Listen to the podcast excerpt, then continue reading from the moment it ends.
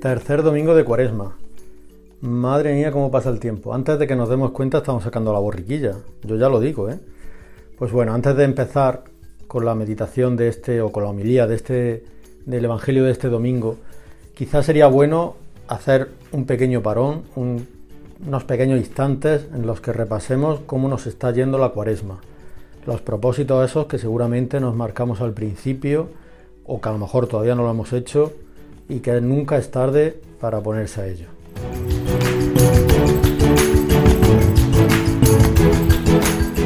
El Evangelio de este domingo es más que conocido por todos. Es el Evangelio de la Samaritana. Un Jesús que se nos presenta cansado de recorrer los caminos de Galilea, está enseñando, no para. Bueno, Jesús es que también se cansaba como nosotros, no tiene miedo ni vergüenza a que así lo descubramos. Y por eso nos comprende tanto cuando le presentamos nuestros sufrimientos, nuestras quejas, nuestros cansancios. Qué bueno es experimentar el cansancio de hacer cosas. Y bueno, si esas cosas las hemos hecho por Dios, para Dios y sobre todo con Dios, pues ese cansancio, anda que no se duerme bien esos días. Pues bueno, hoy Jesús está cansado. Está cansado, se ha sentado en un pozo y de repente llega una mujer. Y Jesús se pone a hablar con ella. En esa época, algo impensable. Vamos a situarnos ahí, en ese contexto. Jesús hablando con una mujer, ahora que tanto se mm, reclaman los derechos de la mujer y todo esto que estamos viviendo, especialmente estos días, pues hace dos mil años, imaginaros cómo debía ser, y ahí estaba Jesús, sentado con una mujer en un pozo hablando con ella, pero ojo, que no es una mujer cualquiera, es una samaritana. Venga, nos seguimos metiendo en ese contexto y los samaritanos eran una gente impura, era despreciada por los judíos, Jesús era judío. No se entiende que se hable con una mujer y mucho menos que esa mujer sea samaritana.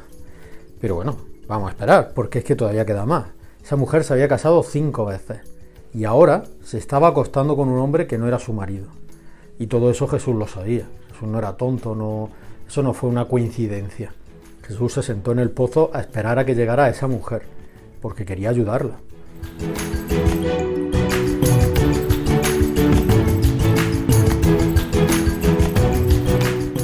Y Jesús se rebaja y le pide agua. Se le presenta como un necesitado, no solo como una persona cansada, sino como una persona necesitada. No tiene un cubo, no tiene cómo sacar ese agua del pozo. Y entonces la mujer se sorprende. Esa mujer no entiende cómo un judío no le habla desde la superioridad, o, con esa superioridad con la que trataban los hombres a las mujeres.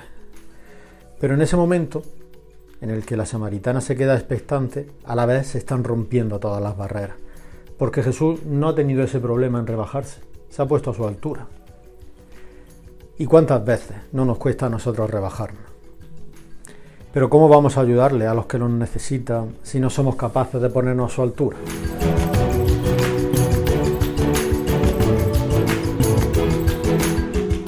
A lo mejor muchas veces pensamos que ya le ofrecemos la mano al que lo necesita, pero esa gente que sufre está tan abajo y nosotros con nuestra vida acomodada, como ya decía la semana pasada, estamos tan arriba que por mucho que quiera no llega a cogernos nuestra mano.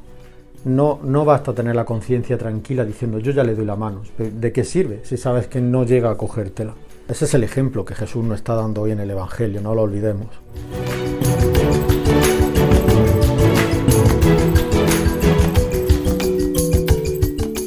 Y aquí ya se han roto todas las barreras. Ya no hay sentimiento de superioridad o de inferioridad. Están los dos a la altura. Y entonces, pues se abren y empiezan a hablar de lo que llevan en su corazón. Y en un momento de esa conversación, la mujer le plantea ese conflicto que, enfrenta a los judíos y a los samaritanos, sobre todo por ese sitio en el que hay que adorar a Dios, como hemos leído en el Evangelio y bueno, no voy a repetir. Y atención, porque aquí es donde viene la segunda enseñanza de hoy. Jesús no nos habla de adorar a Dios, que da la impresión de que da esa sensación de ser algo o alguien lejano. Adorar a un Dios lejano que está allí en las estrellas. Jesús lo que habla es de adorar al Padre, Y no dice que se le adore en un sitio o en el otro. No dice si en el templo, como decían los judíos, o en lo alto de un monte, como decían los samaritanos, o traído a nuestros días en la catedral, o peregrinando a Roma, o yendo a Jerusalén. ¿Qué va? El verdadero culto empieza por reconocer a Dios como Padre, como un Padre querido, que nos enseña, que nos acompaña de cerca y que está siempre en nuestra vida. Y si a Dios está en nuestra vida, no tenemos que ir a ningún sitio a adorarlo. El sitio en el que se adora al Señor es la situación, el momento, en cualquiera, es que vale todo. Que tampoco quiere decir esto que esté malo ir a la iglesia y ponerse en su presencia ante un sagrario, donde realmente está con su cuerpo, con su sangre, con su alma y con su divinidad. No confundamos, no confundamos y no nos quedemos con, con la parte que nos interesa. Pero como evidentemente no vivimos en una iglesia ni en un monasterio retirados del mundo, que nuestro sitio es el mundo, pues en el mundo es donde principalmente adoraremos al Señor, adoraremos a nuestro Padre.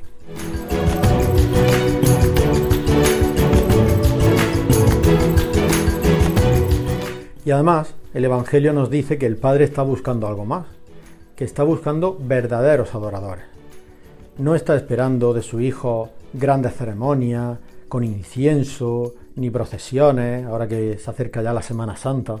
Nuevamente, no es que eso esté mal, pero no es lo que Dios está esperando. Lo que desea es corazones sencillos, que lo adoren en espíritu y en verdad, como nos dice también la palabra de Dios este domingo. ¿Y qué es eso? ¿Qué es eso de adorar al Padre en espíritu? Pues es simplemente seguir esos pasos de Jesús y dejarnos conducir como Él por el Espíritu del Padre, que en el fondo, y esto es lo importante, es amor, es perdón, es ternura, es aliento, es compasión. Eso es adorar a, Dios en espíritu. Y adorar al Padre en verdad es vivir en la verdad. No en mi verdad, en la verdad que yo me fabrico, que eso está súper a la orden del día. Todo es relativo y todo es lo que a mí me parece. La verdad del mundo, ¿no? No, es la verdad del Evangelio ser fieles a esa verdad de Jesús sin encerrarnos en nuestras propias mentiras. ¿Qué trabajo cuesta esto? Eh?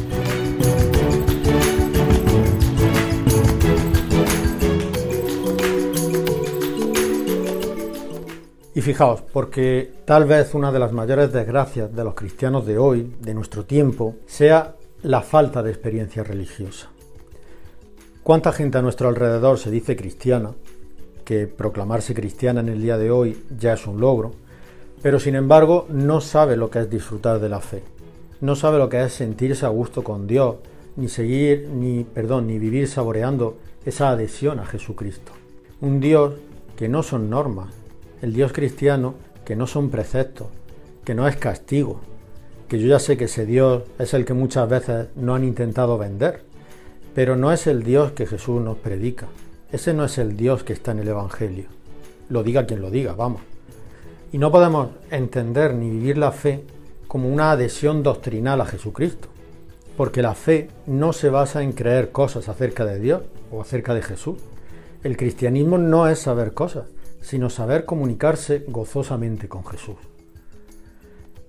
Esto nos pasa también cuando vamos a misa. ¿Cuántas veces nos vamos y hacemos unos ritos externos, decimos palabras bonitas, cantamos, pero todo eso se queda fuera de nosotros. Se dice con los labios, pero en el corazón, pues totalmente ausente. O el Evangelio. Nos hemos acostumbrado a oír la palabra de Dios y mientras pensamos, pues esto ya me lo sé. A que sí, a que nos pasa. A mí por lo menos me pasa. Y bueno, el problema es que no sabemos saborear esa palabra que es viva, que cada vez que la escuchamos nos dice algo nuevo. Se acomoda a, esa vida que estamos viviendo en ese momento justo y preciso. O recibimos el cuerpo del Señor, pero no se produce una comunicación con Él. Se funde la materia de la hostia en nuestro estómago y ya está, y ahí queda. Pero si lo tenemos dentro, ay, si es que no nos damos cuenta.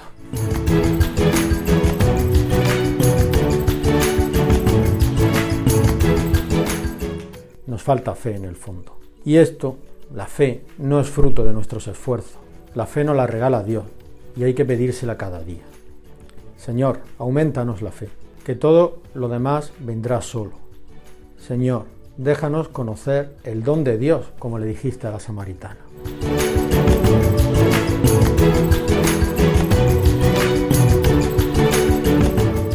Pues ya para acabar, no olvidéis que hoy cada uno de nosotros puede identificarse con la mujer samaritana.